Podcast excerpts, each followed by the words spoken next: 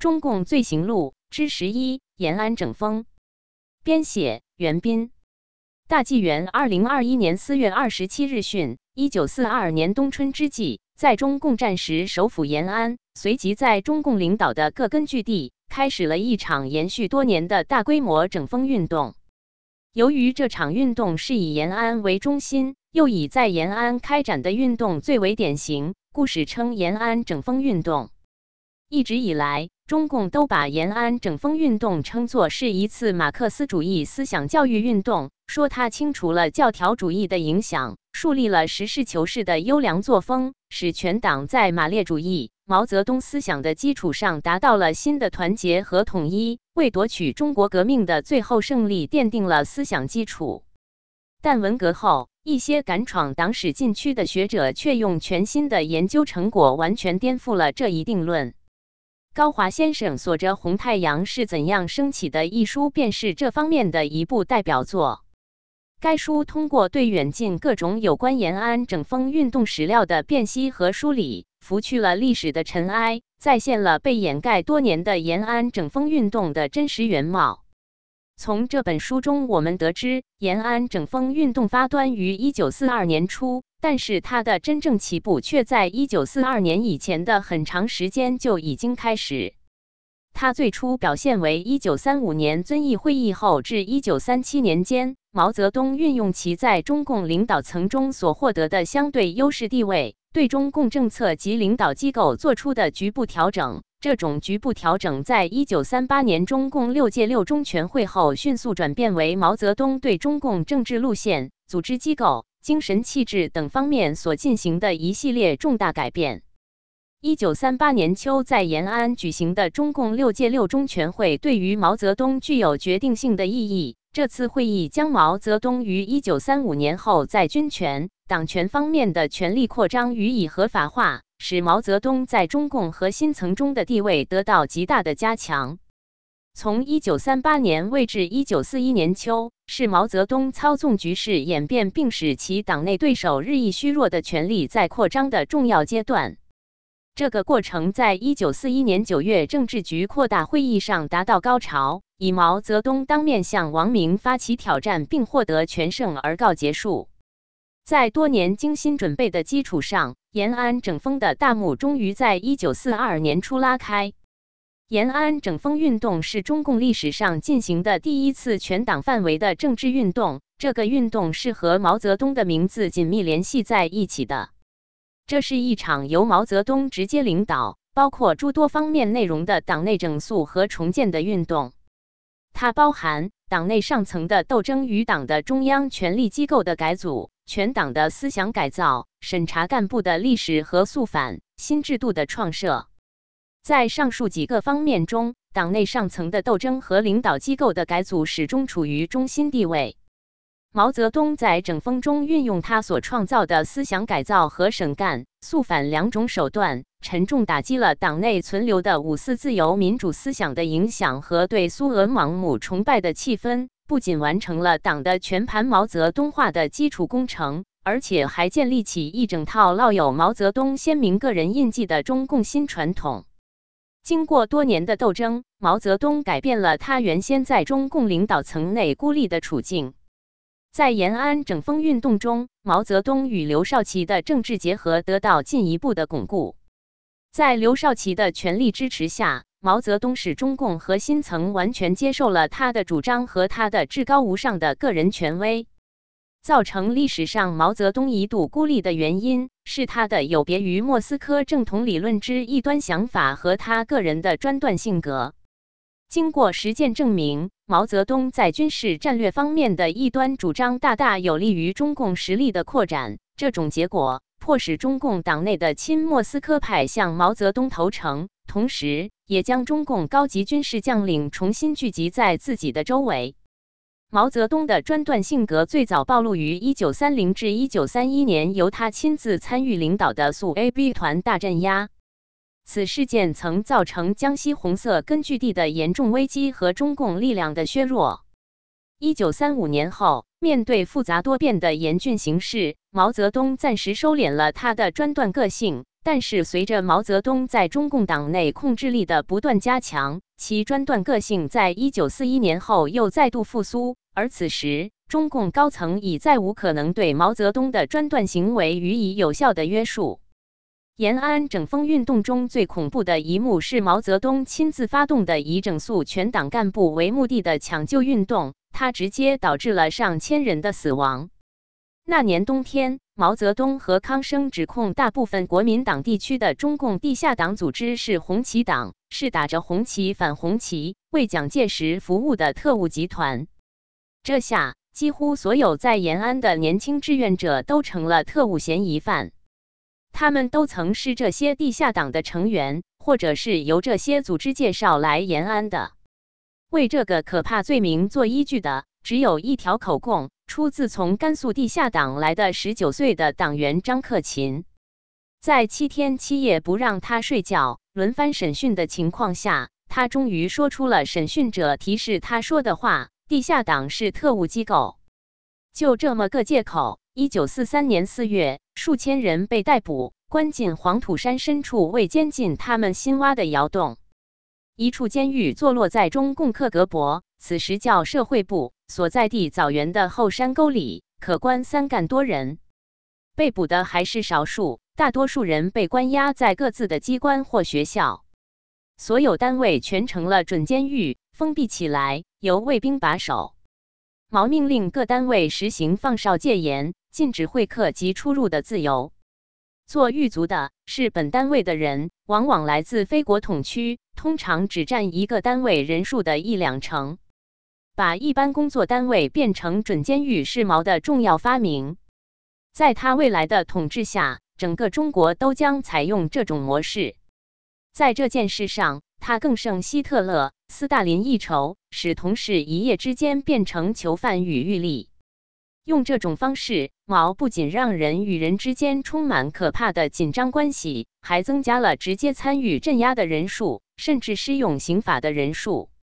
希特勒、斯大林搞这些肮脏事，大多用的是秘密警察盖世太保科格勃，地点在一般人看不到的铁门后面。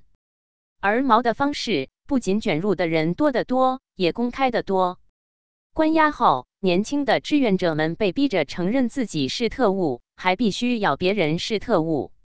这不是真正抓特务，而是制造恐惧。延安也在真抓特务，那是不露声色的，在暗地里随时进行。据毛的助手施哲说，真正的特务嫌疑者稍微发现有疑点，就把他处理了，常常是迅速、秘密、无声无息地处死。对志愿者所施的刑讯逼供，最常见的是不许睡觉，有时长达两个星期；也有吊打、坐老虎凳一类传统办法，还有心理恐吓。如吓唬说不招就把毒蛇放进窑洞，甚至假枪毙。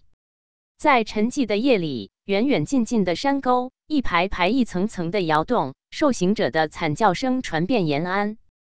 毛泽东亲自发出指示，怎样用刑效果最佳？当然不是直说用刑，而是用委婉名词逼供信。一九四三年八月十五日，他说：“运动中一定会犯逼供信错误。”纠正太早与纠正太迟都不好，太早则无的放矢，妨碍运动的开展；太迟则造成错误，损伤元气。故以精密注意、适时纠正为原则。毛这样仔细，是因为他需要受刑者将来继续为他服务。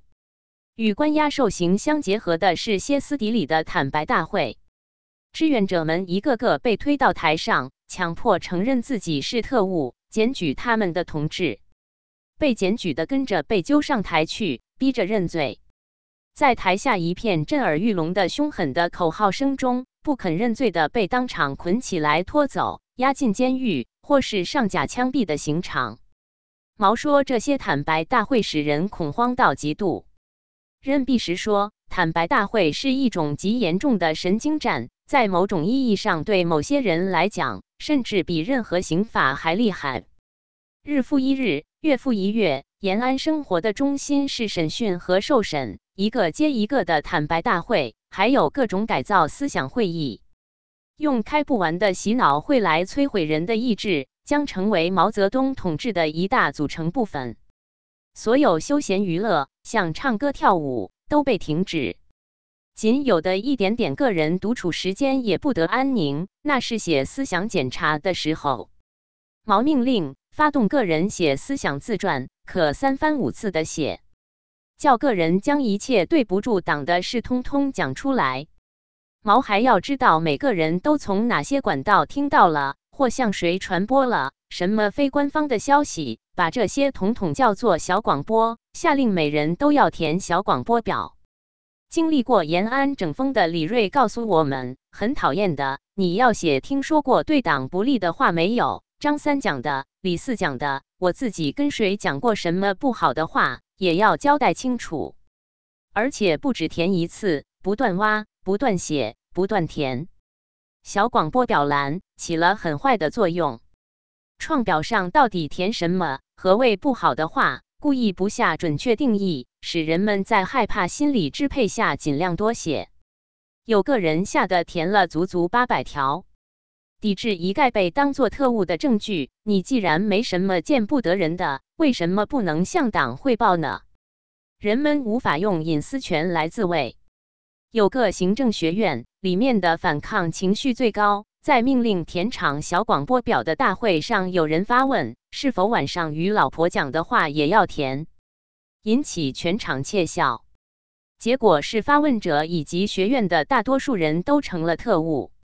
毛泽东在一九四三年八月八日宣布，行政学院除了一个人以外，教员、职员全部是特务，学生中很多也被打成特务。恐怕是过半数。通过填小广播表，毛成功的让人们互相告密，撕断了人与人之间的信任纽带，没人再敢对他人发表意见。人们既然不敢传播小道消息了，毛也就卡住了唯一的非官方讯息管道，而所有的官方管道都紧紧的攥在他的手中。在延安，外部世界的报纸。电台、信件部不允许，甚至跟家人通信也很危险。讯息的枯竭带来大脑的僵化，僵化又朝将死变去。为了表示清白，日记被纷纷交了出去。人们不仅不敢说，连想都不敢想。经过两年的恐吓和洗脑，年轻的志愿者们脱胎换骨了。从前充满激情，要为公正平等的理想献身，如今演变成机器人。一九四四年六月，当延安关闭多年后，外面的记者第一次获准来访时，重庆记者赵超构观察到，以同一的问题问过二三十个人，从知识分子到工人，他们的答语几乎是一致的。不管你所问的是关于希特勒和东条，还是生活问题、政治问题，他们所答复的内容总是差不多。斯诺夫人海伦对人说：“一九三七年，他在延安时，人们还爱说笑话。看见毛泽东走过后，有人还挤挤眼说‘上帝走了’。七年后，没人再敢这么说了。冷嘲热讽、幽默、说俏皮话、发牢骚，都可能被打成特务。在毛泽东的强力驱动下，通过一九四五年中共七大，毛将中共所有权力都集中于自己手中。”毛泽东的公共关系形象在整风前后也得到充分展现。伴随日益升温的对毛泽东个人崇拜的气氛，毛泽东有意识的在全党和国人面前显现自己的领袖姿态。在公众场合和他与各方人士的会晤中，毛泽东常常扮演礼贤下士、虚怀若谷的民主角色，接人待物诚恳。得体，从而赢得中共广大党员和国统区社会各界人士对他个人的普遍好感。但在党内高层，毛泽东放纵其刚愎自负、桀骜不驯的个性，对昔日政敌睚眦必报，对党内同僚尖刻嘲讽。由于毛泽东随时调换他的两副面孔，致使外界对他长期缺乏深切的了解。高华先生最后的结论是。延安整风运动是深刻影响二十世纪中国历史进程的重大事件，这是由毛亲自领导的中共党内第一次大规模政治运动，也是建国后历次政治运动的滥觞。毛主席在延安整风中运用他所创造的思想改造和省干、肃反两种手段，全面清除了中共党内存留的五四自由民主思想的影响。彻底转换了中共的俄化气质，重建了以毛为绝对主宰的上层结构，奠定了党的全盘毛化的基础。其间所产生的一系列概念方式，在一九四九年后改变了亿万中国人的生活和命运。责任编辑：高毅。